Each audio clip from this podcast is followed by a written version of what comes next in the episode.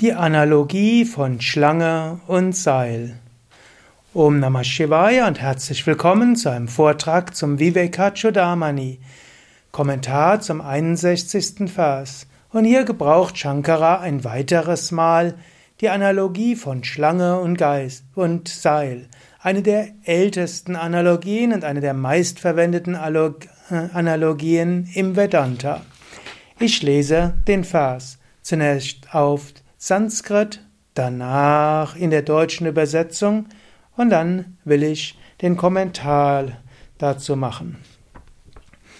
Ajnana sarvadashtasya brahmajnanaushadham vina kim uvedaischa shastraischa kim umantrai kim aushadhai für jemanden, der von der Schlange der Unwissenheit gebissen worden ist, ist das einzige Heilmittel die Erkenntnis der absoluten Wirklichkeit.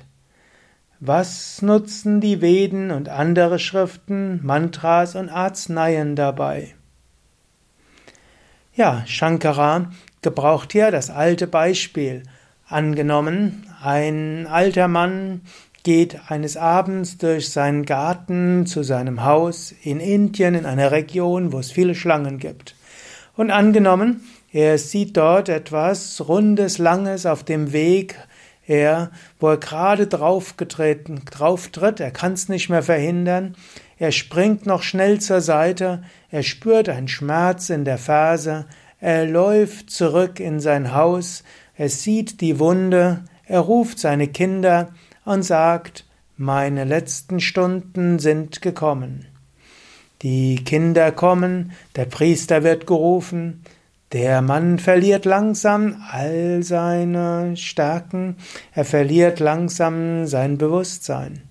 Ja, dann kommt eine alte Frau, und die alte Frau hat eine Laterne dabei, und sie geht dorthin, schaut sich die Verse an, geht durch den Ausgang zum Hintergarten, wo der alte Mann durchgegangen ist, und mit ihrer Laterne sieht sie, ja, da ist keine Schlange, da ist nur ein Seil.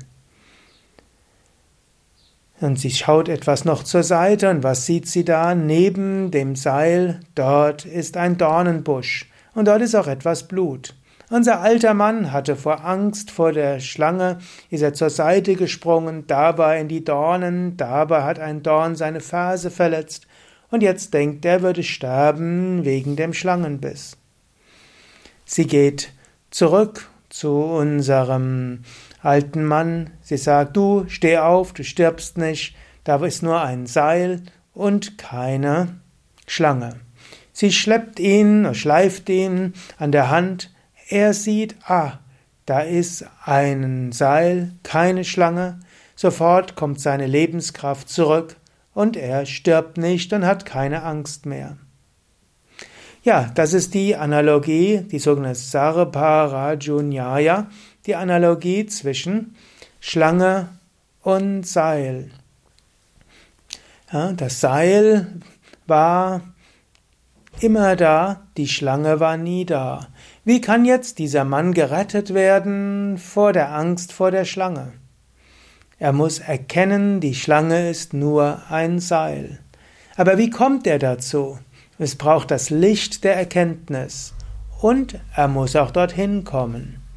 Und so ist das, was den Mann zur Erleuchtung führt, zur Klarheit, letztlich zum Überwinden von allen Verhaftungen und Ängsten und Ärger und so weiter, ist die Erkenntnis. Es würde jetzt nicht ausreichen, dass jemand ihm dann Ayurveda-Heilmittel geben würde. Es würde auch nicht ausreichen, dass ein Priester ihm die Schriften vorliest.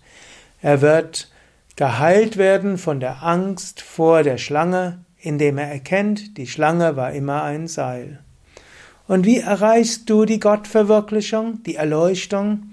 Indem du erkennst, du bist das unsterbliche Selbst.